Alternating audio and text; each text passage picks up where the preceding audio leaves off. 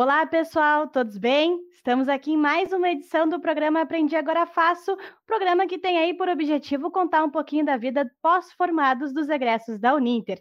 Aqui na Rádio Uninter, a rádio que toca conhecimento. Maurício Genoraço, meu colega, uma boa tarde. Te passo as honras para você fazer essa breve apresentação do nosso querido entrevistado de hoje. Boa tarde, Poliana. Boa tarde a todos os amigos e amigas que nos assistem. Uh, nosso convidado de hoje, além de radialista, é ator e um jornalista em formação. Só que eu ainda tenho dúvida se ele é um jornalista em formação ou já é um jornalista formado. Nosso convidado de hoje é André Francisco Ribeiro da Silva. É um exemplo de sonhador persistente. Seja bem-vindo ao nosso programa, André. Obrigado, Maurício, Poliana, pelo convite. Prazer é todo meu estar aqui com vocês. Então conta um pouquinho pra gente, André, como que você entrou nesse mundo da comunicação, das artes, né? Conta pra gente como foi esse teu começo aí. Bom, a, o meu ingresso dentro deste mercado audiovisual, melhor assim dizendo, né, porque conheço um pouquinho de cada área, tive o prazer de estar conhecendo, é, iniciei meus trabalhos no interior do estado, da cidade que eu venho, que é Itambaracá, no norte do estado, aquela região de Londrina. Uma cidade com pouco mais de 5 mil habitantes, menor, com poucos recursos, né? Então, o meu ingresso dentro deste mercado foi assim, cheio de, de altos e baixos, de entradas e saídas, mas o aprendizado iniciou dentro da igreja a partir dos meus 10, 11 anos, eu sempre gostei, a vida inteira, desde pequeno, sempre adorei televisão, gostei de, gostava de assistir jornal, gostava de ler, também gostava de ouvir rádio. Eu ouvia, assim, ligava de manhã, 5 horas da manhã, com 8 anos de idade, para acompanhar programas jornalísticos que entravam no ar nas emissoras da região, com 7 anos de idade, para você ter ideia. E depois, alguns anos mais tarde, eu tive o prazer de trabalhar justamente com aquela turma que eu ouvia do rádio. Então, eu, eu confesso que ali foi uma parte, assim, do destino falar, realmente é para isso, né? Eu tinha pessoas que eu tinha muito fã deles dentro do rádio e quando eu me vi ali trabalhando com eles, que é a minha primeira oportunidade dentro do rádio profissional na cidade de Bandeirantes, isso já em torno de 2011, é, eu fui trabalhar na Rádio Yara FM, uma mega rádio com alcance para mais de 260 municípios entre o norte do Paraná, sul do estado de São Paulo e também Mato Grosso do Sul. Então a gente tinha uma abrangência muito grande e também um público legal dentro do jornalismo, né? E eu tive o prazer de entrar ali. Iniciei como repórter de rua, que eu fui convidado, mas logo em seguida já tive o pé dentro da apresentação. Eu já fui convidado para apresentar a bancada ao lado de um outro companheiro e também fazendo ponte com alguns nomes no Brasil, entre eles o Alexandre Garcia, que fazia ponte com a gente lá no interior. Então essa foi a primeira parte assim dentro do rádio, quando eu tive a oportunidade. Mas iniciei na comunitária na cidade de Tambaracá, onde tive meu primeiro programa de rádio que ele chamava Pancadão ao Sertanejo, que misturava tudo, foi eu que criei, porque eu tinha muita vergonha, por incrível que pareça. Hoje eu sou ator e me pergunto como, como que aconteceu isso lá atrás, né? Mas a primeira vez que eu me lembro que eu fui ler em público, porque eu fazia leitura e missas de acampamentos no grupo Jumas, do qual eu fazia parte. Mas lá era só eu e meus amigos, era tranquilo, tinha uma missa campal, que era para nós, fazia tranquilo. Mas chegou um tempo que eu me vi dentro da igreja, não tinha outro para fazer e eu fui jogado lá, faça. E mas tremia inteiro. E nessa época, minha primeira leitura, eu utilizava duas muletas por conta de um problema de saúde. Então eu estava mais ou menos sem os movimentos do lado esquerdo. E, e, ali eu tive o pontapé inicial. Saí tremendo, mas o fato de ter a coragem de parar ali diante do público também acendeu um estupim. Porque logo quando eu saí para a sacristia, um dos senhores, um ótimo comunicador, já falecido, que foi o Plínio Santin, uma figura muito conhecida dentro da nossa cidade. Foi a pessoa que olhou para mim ainda menino, é, em 2003, e falou assim, cara, você gosta disso, vai em frente, viva disso, porque você vai chegar, vai ser difícil, mas você vai. Inclusive, ele foi a pessoa que terminou me colocando no rádio. Eu iniciei com ele é, apresentando a, peça, a prece da Ave Maria na rádio comunitária, na nossa cidade, e ali foi. Mas eu apresentava só com ele. Ainda tinha vergonha de. O povo sabia que era eu, alguns, mas eu tinha vergonha de ter mais alguém. Se entrasse alguém no estúdio, eu já travava. Foi esse, esse foi o início ali. E nessa consequência também veio o teatro, porque junto com a prece da Ave Maria, logo em seguida aí eu perdi a vergonha de vez, porque daí eu fui até Cristo durante alguns anos nas peças da igreja na praça, em público, mas foi assim, foi um aprendizado muito grande, mas eu também cumpri as etapas que tem de cumprir, sabe? Então eu, eu acredito muito na, na parte do processo, eu aceito muito o processo que a gente não chega fazendo, né? A gente tem, tem todas aquelas etapas para viver, para aprender, pessoas que vêm para agregar também na nossa carreira. Então, o Plínio foi uma das pessoas ponto-chave que me colocou dentro do rádio, né? Foi uma pessoa que me deu uma base. E na sequência aí veio meu padrinho de crisma, que é o Henrique. Hoje ele está no Mato Grosso e que foi uma, da pessoa, uma das pessoas também que acreditaram assim de cara nesse processo e foram me lapidando. Eu falo que eles foram porque é, meu padrinho, ele é professor de português, hoje ele é oficial de justiça no Mato Grosso, mas ele também atuou na rádio que eu entrei depois, né? Inclusive, quando eu entrei, eu entrei já para substituir a saída dele, que estava se formando em direito e já estava se ausentando do rádio. Então foi uma coisa muito interessante é, é, esse processo inicial, mas quando eu achei que ali seria o fim, era aquilo, no rádio, eu também senti que tinha mais coisa para agregar, sabe? Eu consegui a minha DRT em 2011 para 2012, que é a liberação, mas dentro de mim ainda alguma coisa falava que eu precisava ainda sentar em uma universidade, que eu precisava de ter o diploma. Ouvia muito nos bastidores quando o povo falava assim, ah, é, o diploma hoje não é tão aceito, tal, né? Mas no meu caso, o diploma ele foi assim a abertura abertura de, de portas. Eu ainda não peguei ele, mas só o fato de dar o pontapé inicial me abriu portas, juntou com aquelas bagagens que eu já tinha, mas a visão diante de umas outras empresas da qual já, já era convidado para participar de alguns processos, abriu as portas, sabe? Hoje, muita gente que às vezes fala assim, ah, está começando tarde. Não é, não é a parte de começar tarde, né? Mas a gente, não, a gente nasceu sem nenhum privilégio, né? Eu cresci praticamente num lugar onde todo mundo considera como favela. Muitas pessoas dali é, pegaram outros caminhos e muitos faleceram. Eu tive amigos de infância que éramos, eu acredito que num, num grupo de 15, hoje, se estivermos em quatro vivos, é muito, sabe? mas é aquele lugar que é abandonado pelo poder público, abandonado por tudo, e as pessoas aceitam aquela condição. Mas eu, desde criança, sempre tive a visão que era assim: o conhecimento, independente de ter ou não, é o que vai me dar uma chave. Independente de estar com problema de saúde, independente dos outros acreditarem ou não, a única coisa que eu preciso ter hoje é o conhecimento. Preciso estudar, preciso correr atrás. Se eu não puder pagar a faculdade agora, meus pais não podem, mas amanhã ou depois, quando eu subir mais um degrauzinho que eu conseguir, aí eu entro. E eu fiz assim. Tanto que a minha faculdade foi tudo custeado por mim, a gente vai, é sofrido, né? É corrido, você tem que se dividir com outras coisas. E, e eu trabalhei na, na Rádio Yara até 2013. Depois eu fui para a Rádio Timburi, na cidade de Andirá, também, que Timburi é uma família até hoje todos têm uma amizade de chegar lá hoje, entrar no estúdio, qualquer programa que estiver no ar, é, entrar ao vivo, conversar, eles falam sobre os meus trabalhos, temos uma reciprocidade muito grande e eu acho muito bonito deles é que até hoje, em vários slogans deles, principalmente de aniversário, eles citam todos os locutores que fizeram a história da rádio acontecer. Isso é muito bonito e eu fico assim muito orgulhoso de fazer parte disso, né? Chegar ali e me encontrar. Então a, a gente vai construindo essa, esses degraus. E hoje, muitas das pessoas às vezes perguntam, poxa, mas que sorte, né? Entrou em tal canto, ah, fez tal trabalho, eu te vi no outdoor, tá? mas é assim, teve todo todo um processo, toda uma luta, uma entrega, mas acima de tudo a crença de que o conhecimento era um único caminho. Isso eu sempre bati na tecla e não recuso. Sem conhecimento, sem o querer conhecer, eu jamais teria chegado, jamais teria conseguido. Teria ficado lá atrás, quando todo mundo chamava eu de louco. Falava assim, poxa, doente, mancando, desse jeito, nunca.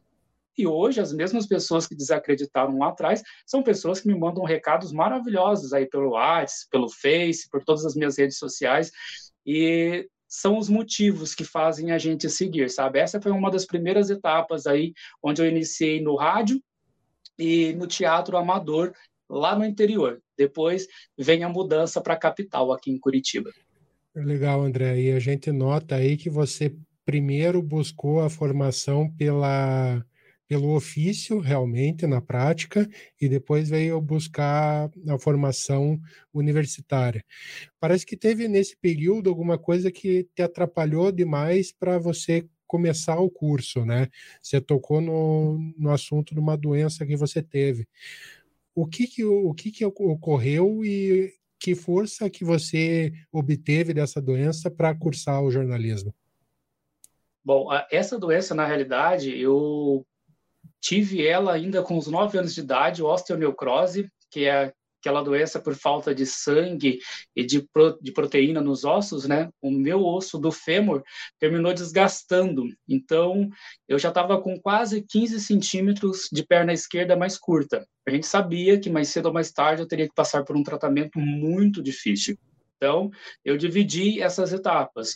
Lá atrás, quando eu passei pelos processos de muleta, andei de muletas, andei de cadeiras de rodas, fiz o caminho do interior de quase 500 km, umas quatro a oito vezes no mês para a capital. Era consequente, eu era sempre internado na Angelina Caron, então teve épocas que a, a doença terminava regredindo, né? Ela ficava muito forte, a gente sentia, porque ela vai muito por clima. E, e eu sofria muito, sentia dor, mas fui me adaptando. A partir do momento que eu não podia correr, nem andar de bicicleta, nada como um menino podia fazer, eu fui me adaptando, aprendendo a fazer as coisas que eu gostava com as minhas limitações. Aprendi a nadar, nado super bem, e sem utilizar a perna esquerda e as pernas, aprendi. Foi uma coisa assim, do querer. Dos acampamentos eu não podia jogar bola, eu ia de goleiro. Então teve, teve várias coisas. Bicicleta também, aprendi a conduzir uma bicicleta sem utilizar as duas pernas, só uma pedalando com a direita. Mas a doença ela foi ficando crítica no passar dos anos. Então, quando eu entrasse na adolescência e iniciasse a vida adulta, é, eu teria que fazer uma pausa. Então, nessa minha mudança para Curitiba, eu me mudei no finalzinho de 2013 e, e lá eu vim com aquela consciência, poxa, estou saindo do rádio, muitas pessoas às vezes consideram maluco, né? É, eu preciso de ir para um lugar onde eu consiga cuidar da saúde e também fazer as coisas que eu gosto, ou pelo menos estar próximo das coisas que eu gosto para que eu possa buscá-las, né? Então eu tinha essa limitação, tinha consciência de que mais cedo ou mais tarde eu teria que parar todas as coisas para fazer o tratamento e que ele não seria fácil, e vim conciliando as coisas. Quando eu me mudei para a capital, não entrei no rádio da forma que muitas pessoas a gente fala, ah, chegou, foi para o rádio. Não. Teve pessoas que trabalhavam comigo no rádio e falaram assim, cara, você é maluco. Eu vim para cá e fui trabalhar numa cozinha como auxiliar de cozinha. Porque as portas, quando a gente chega, a gente não conhece nada, elas não estão abertas. A gente tem que criar o caminho, né? E para mim foi dessa forma tinha alguns contatos de pessoas que trabalhavam comigo no rádio, mas raramente esses contatos se manteram, né? Alguns ainda estão comigo até hoje, somos amigos, tenho uma gratidão assim enorme, uma bagagem de coisas que eu aprendi foi com eles, mas acima de tudo sempre tivemos o respeito um pelos outros, né? E por eu respeitar esse processo, então sempre eu tive essa acessibilidade a essas pessoas. Então passei, vim trabalhar para a cozinha, e, claro, todo mundo achava que era uma loucura, né? Mas na cozinha eu fui para pagar o meu curso de televisão. Eu precisava de pagar meu curso de televisão, eu precisava de me manter aqui, né?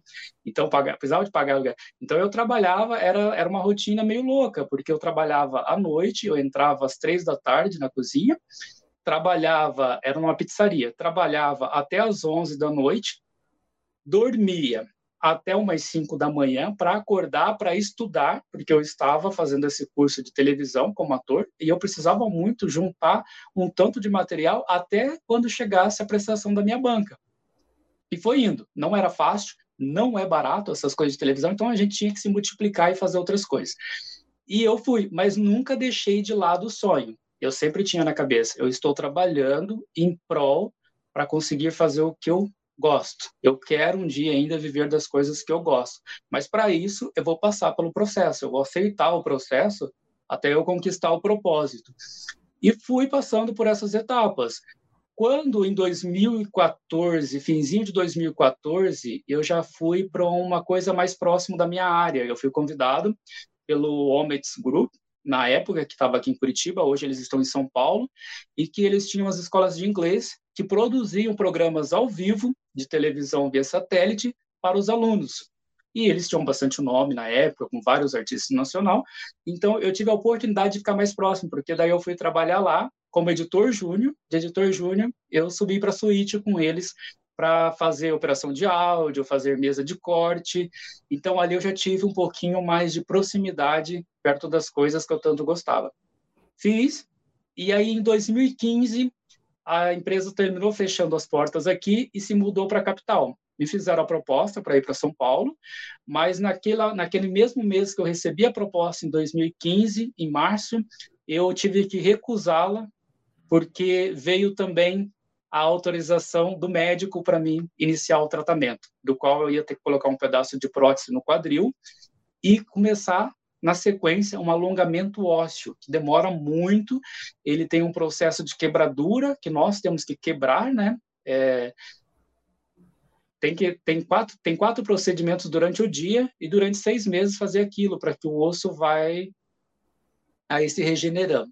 E foi um processo assim muito doído. Eu tive que ficar por morfina, emagreci muito, fiquei muito Para quem olhar hoje uma foto da primeira cirurgia que eu fiz em 2015, que ela foi em abril de 2015, maio de 2015, e depois iniciei o tratamento de alongamento ósseo. O tratamento de alongamento ósseo foi o que mais odiou, porque eu iniciei ele em 2016, depois de dar um tempo da, da, da, colocação do pedaço de prótese, recuperei os movimentos com a colocação do pedaço de prótese, todos, e de repente já tive que iniciar o tratamento.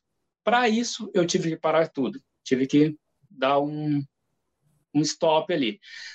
Parei tudo a parte de trabalho, mas aproveitei também esse momento que eu ia estar em casa, que eu ia estar passando por esse processo, para estudar teatro, fui, eu ia ensaiar cheio de ferros na perna, era uma tortura para quem via. Mas tenho amigos hoje que falam assim: "Poxa, cara, aquilo me deu uma força assim enorme, porque eu te via lá no teatro para os ensaios e você não perdia e, e motivou muitas gentes. E hoje eu me sinto muito orgulhoso assim de me sinto muito lisonjeado de ouvir isso, sabe?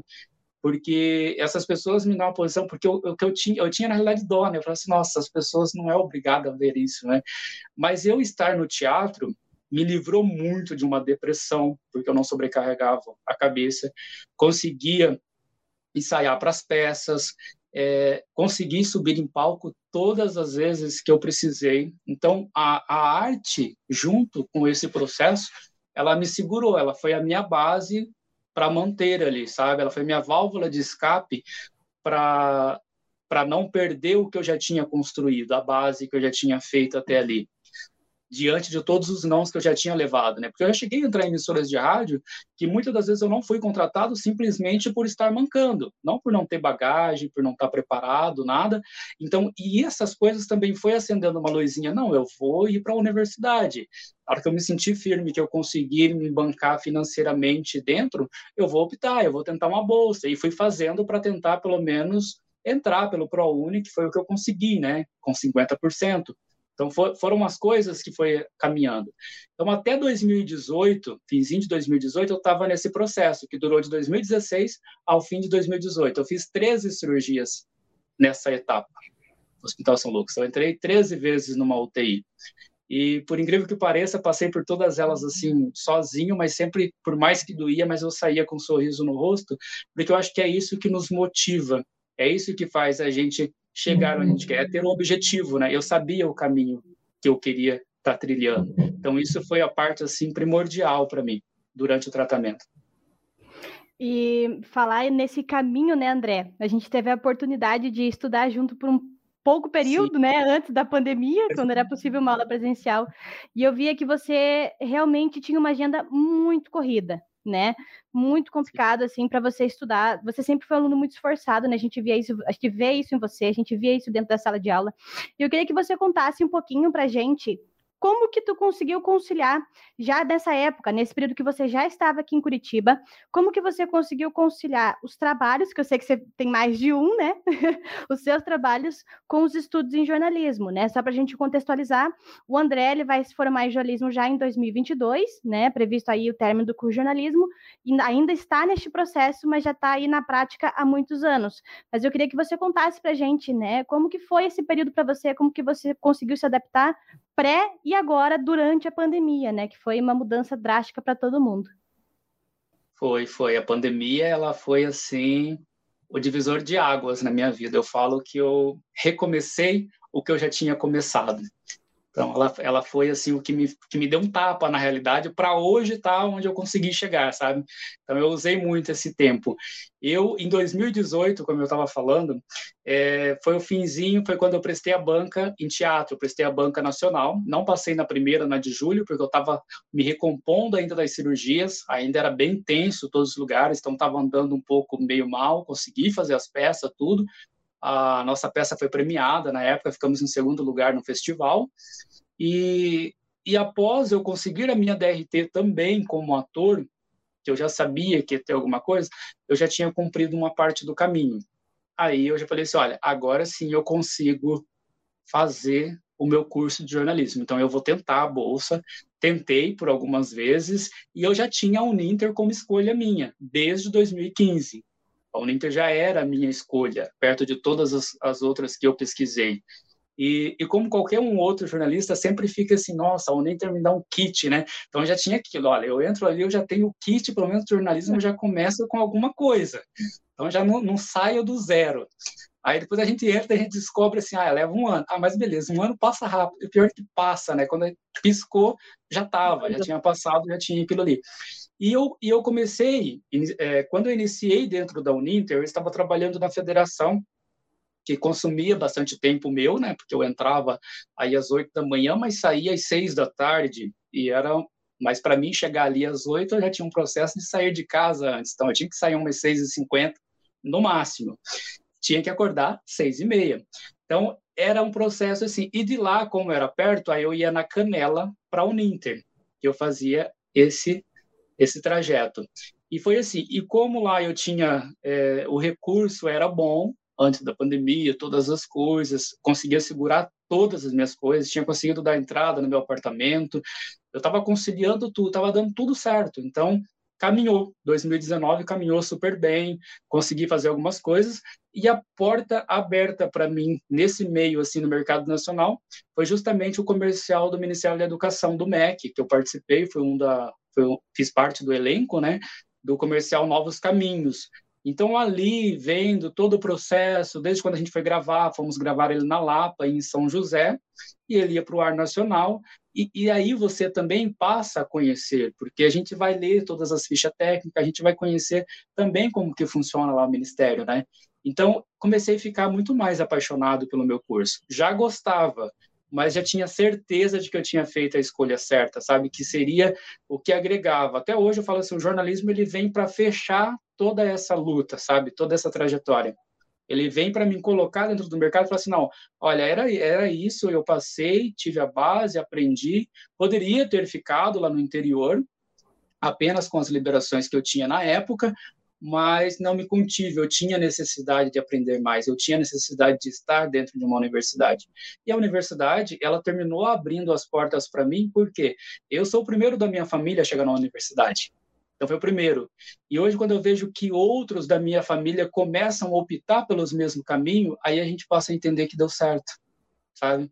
Fala assim, por mais que às vezes não tá tão junto, mas acende luz na vida dos outros, porque os outros passam a acreditar também que por mais que tenha o processo, existe sim a, a parte do propósito, né? Desde o momento que a gente aceite viver tudo isso, que a gente aceite o caminho ou a missão, né? Eu tenho jornalismo e a minha parte artística como uma missão. Como eu falei, eu trago desde criança, assim, tenho N histórias de, de momentos, assim, dessa parte do rádio, e, e estar dentro da universidade me colocou também dentro da publicidade. Porque a partir do momento que você está estudando, que você está ali outros passam a olhar com outra forma, né? Então, isso foi uma coisa conciliou na outra. Inclusive, terminei sendo aí garoto propaganda da Uninter agora da Promo Amiga, recente do mês de julho. Então, mês de julho. Ferveu de fotos em grupos de, de WhatsApp dos nossos cursos, né? Ferveu. Sim, André, sim. eu te vi no, no ponto de ônibus, te vi no outdoor, te vi. Então, era, era foto do André para tudo quanto é lugar aqui de Curitiba, a gente fazia questão de mandar para ele ainda. Nos terminais, nossa, foi bem bacana. Todos, eu montei eu uma, montei uma seletivinha ali da, das coisas tudo certinho para guardar de recordação, né? Porque justamente naquele mês também de julho, que era o mês do meu aniversário, né? É, um dia depois do meu aniversário também entrou, consequentemente, uma outra campanha minha nacional. Saiu da Uninter do, dos outdoor e, de repente, fui presenteado aí com a campanha da, da Cargon em homenagem aos caminhoneiros, né? Da qual eu fiz parte aí do elenco principal.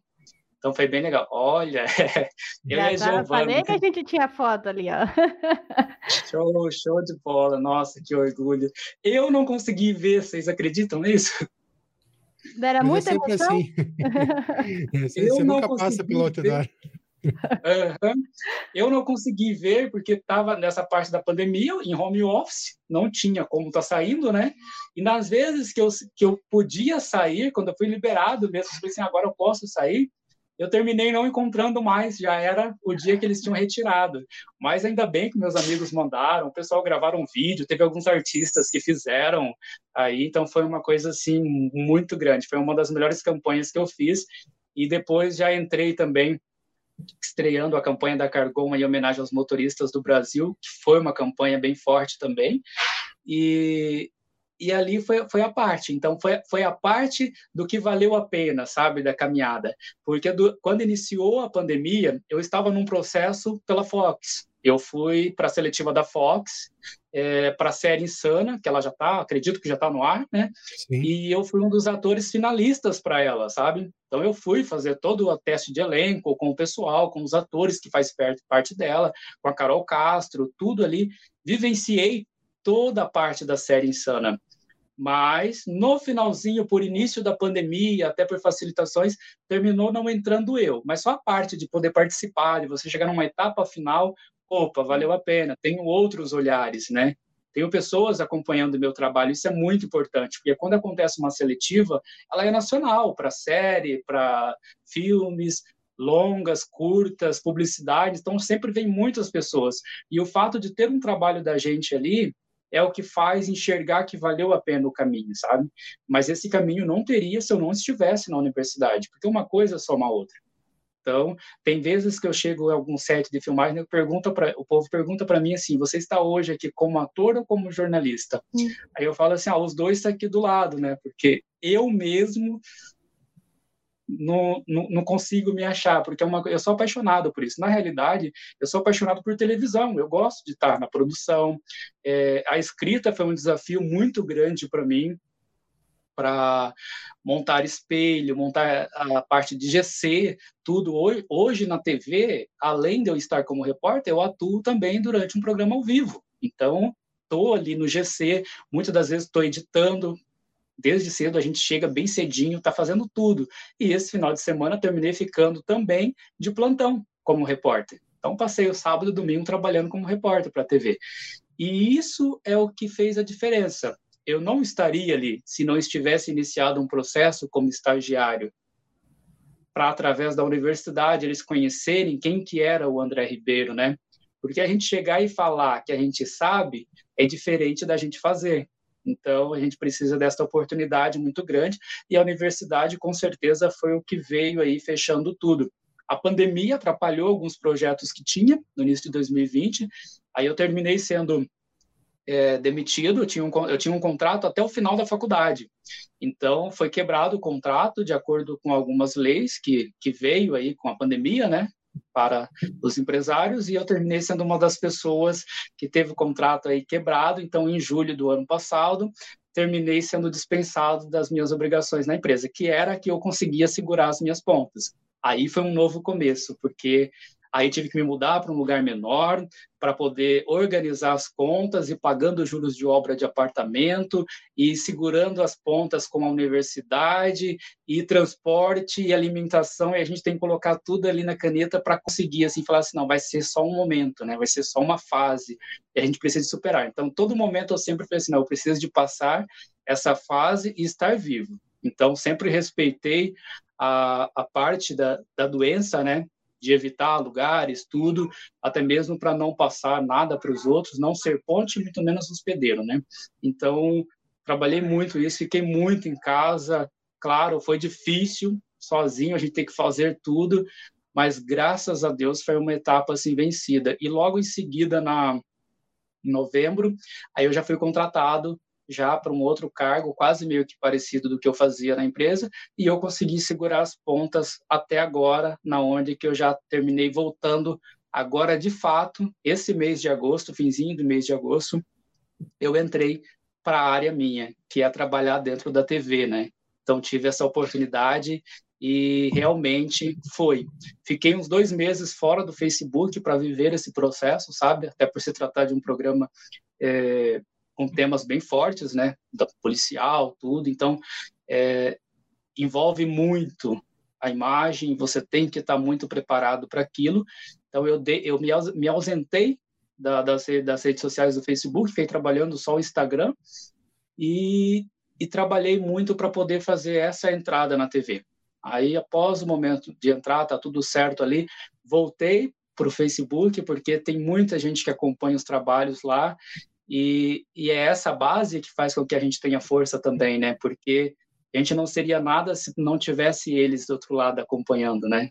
Dando essa força, ou às vezes fazendo uma crítica, é, positiva ou negativa, não importa, as duas soma, porque a gente vai olhar se ela for negativa, se ela for positiva, a gente vai agradecer, e é isso que vai fazendo caminhada valer a pena. Hoje eu tô com uma agenda assim um pouquinho mais corrida, né? Hoje tô não só hoje, né, André? Queria é. É, te interrom- não te interromper, mas já interrompendo, que nosso programa está chegando ao fim, mas eu já, jamais poderia encerrar sem antes de fazer uma, uma simples pergunta.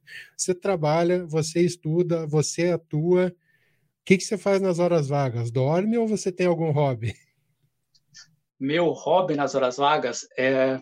Eu, eu gosto de dar uma volta, eu gosto de natureza. A última que eu consegui fazer, eu fui fazer uma trilha.